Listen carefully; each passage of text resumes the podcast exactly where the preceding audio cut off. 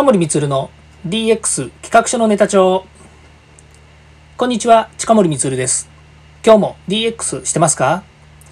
デジタルトランスフォーメーションで変化をつけたいあなたにお届けする DX 推進ラジオです。毎日配信していますのでよかったらフォローをお願いします。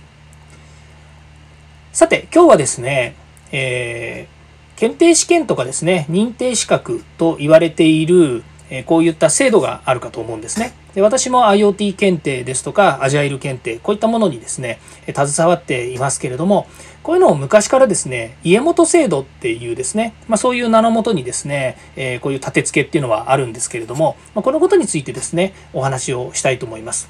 え実は私、ビジネスの一つとして、こういった家元制度ですね、え検定や資格の立ち上げ、これのですね、コンサルティングを実施しておりまして、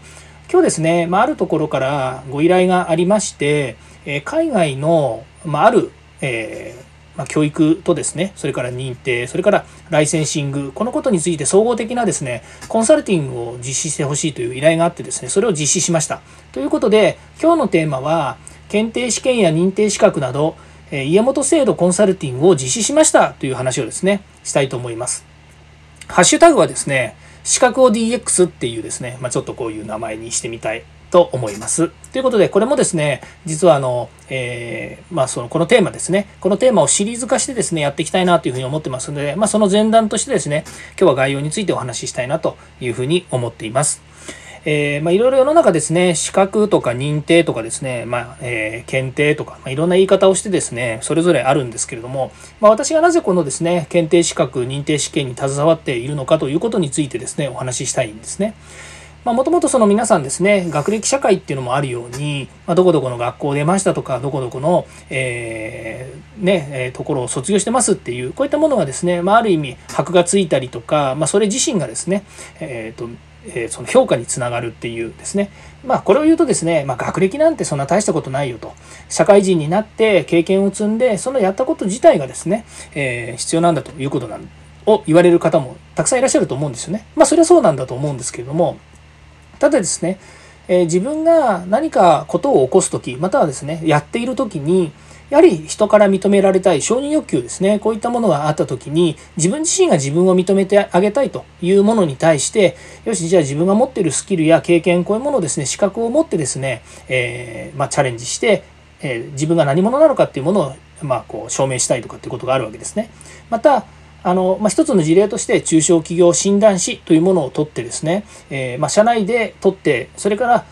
会社を辞めて独立するといった時にですね、その中小企業診断士の国家認定ですから、国家資格ですから、そういった資格を持ってですね、独立したいというようなことで資格を取る方もいるんですね。ただここでまあ間違っちゃいけないのは、資格を取ったからお仕事があるわけじゃなくて、資格を取ったとこがスタートですね。資格を取るまでにいろんな勉強をしたり、それから資格を取る過程で、えー、新しい気づきや得た知識やえスキルですね。それから自分が持っていたこれまでのえ能力、こういったものをですね、資格を取ることによって、え、何がこう世の中に出た時にそれがマッチするのか。またはですね、世の中で、えー、世の中に対して自分自身をどういう形でアピールをしていくのかっていうものをですね、えー、こうアピール、アピールしたり、えー、それを能力を証明するために資格とか検定っていうのがあるんだろうというところなんですね。で、私は自分自身が、まあ、そうですね、え、社会人になってから、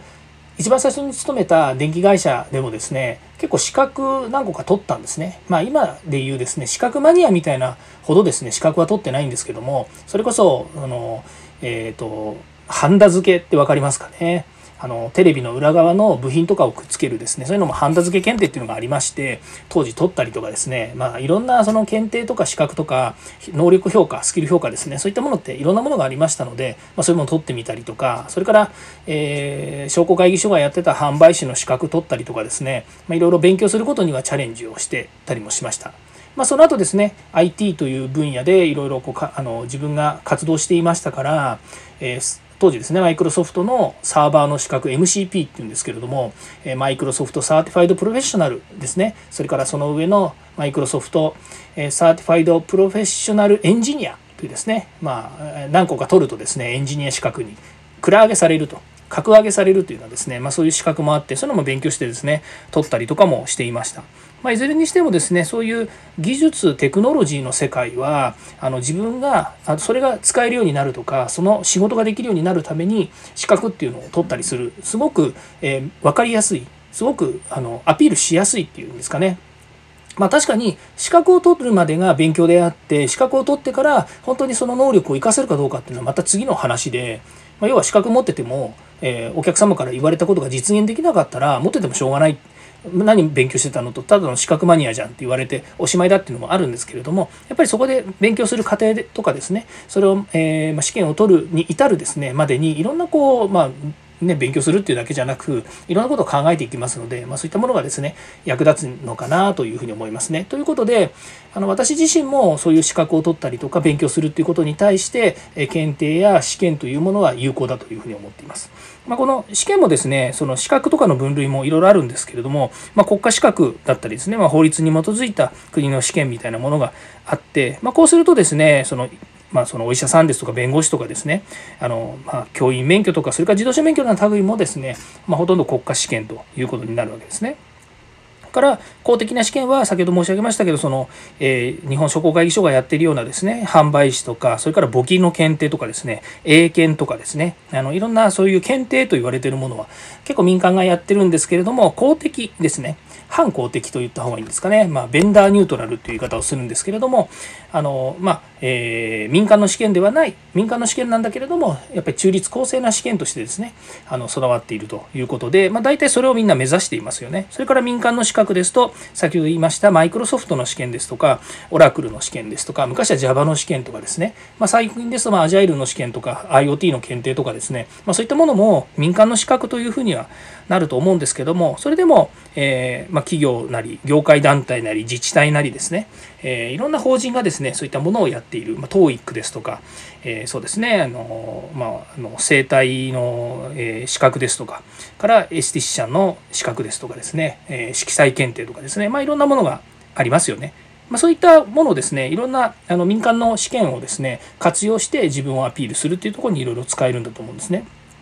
で話を戻すと今日はですねその海外で日本の,、えー、まあ、あのあるスキルですねスキルとかそのプロフェッショナルの能力をですね世界に展開したいといった時に日本で行うその家元制度っていうものをですね世界の各地で、え提供していくにはどういうスキームでどういうふうな立て付けで行った方がいいのかっていうことについてコンサルティングをしたんですね。まあ、おおむねコンサルティングですから、それをやりたい、実施したい、まあ、え団体がありまして、まあ、そこから、えこういうふうに考えてるんだけども、どう思いますかっていうことに対して、えまあ、過去の経験からこういうふうにしていくと、こういうふうになるんじゃないでしょうかねと。で、さらには、まあ、ちょっと細かいことはあれですけども、え、現時点で言うと、今、インターネットの社会であり、それから SNS とかですね、こういったものがま発達しています。特に海外ですと、え、リアルな研修というよりも、オンラインですとか、ビデオですとか、YouTube ですとか、まあ、そういったところでもう簡単にですね、リーチできるような状況ですから、まあ、そういったものをですね、え活用する。じゃあそこで何が大切かっていうと、え、先生と生徒さん、それから個人と個人ですね、がつながる社会になっているのでそれを前提にですね仕組み作りを変えていきましょうということなんですねつまり過去をやっていた家元制度のように、えー、先生ですね家元の、ま、先生がいてその人たちがお弟子さんを育ててそのお弟子さんにまたあののれん分けをして弟子を育てるっていうのが家元制度っていうのがあったとしたならばですね今は、まあ、そういうですね、えーと、縦つながりではなくもっと横のつながりですとか輪を作るつながりが必要なんですね。まあ、そういう意味では、えー、ちょっと結論的なことを言うんですけど資格を DX するデジタルトランスフォーメーションするですねデジタルを利活用することによって今まであった仕組みをガラリと変えた新しいあの枠組みを作っていくと。いうことで、その資格を DX するという方向でですね、えー、こういった妹制度を変えていければなというふうに思って、まあ、そういうことをですね、大きな目標としてですね、コンサルティングなども実施を、えー、しましたというお話です。まあ、継続的にですね、その会社がですね、まあ、団体が世界的にですね、もう本当中東とかですね、アジアのところに、えー、そういう家元制度のですね、新しい形のものを提供していくということなので、ぜひ応援し、えー、支援していきたいなというふうに思っています。はい。ということでここまで聞いていただきましてありがとうございました。まあ、このようなですね、コンサルティングのお仕事しておりますので、もし何かですね、ご希望がありましたらいつでも支援させていただきますので、えー、お問い合わせはこちらの方までお願いいたします。ということで、えー、今日のテーマを終わりにしたいと思います。はい。えー、また明日からですね、役立つ話題やネタを提供していきます。近森光でした。ではまた。